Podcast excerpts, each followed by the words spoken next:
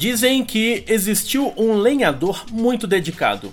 Ele acordava muito cedo para ir até a floresta e chegava muito tarde em casa. Este lenhador também era conhecido por ter uma raposa de estimação. Os vizinhos e familiares sempre condenaram aquele bicho. Diziam que uma raposa é um bicho traiçoeiro.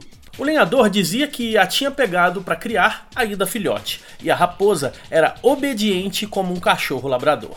Mas mesmo assim, todos diziam que a raposa ainda traria desgraça para a família. Certa vez, o lenhador chegou em casa após um longo dia de trabalho e viu que a raposa estava esperando na porta de casa, toda sorridente e com a boca cheia de sangue.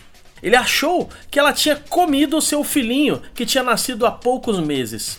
Não pensou duas vezes, deu uma machadada na cabeça da raposa e a matou. Quando entrou em casa, percebeu que seu filho estava no berço são e salvo enquanto uma cobra estava toda despedaçada no chão. A raposa tinha salvado a criança. Depois disso, o lenhador enterrou a raposa e o machado e nunca mais quis trabalhar na floresta.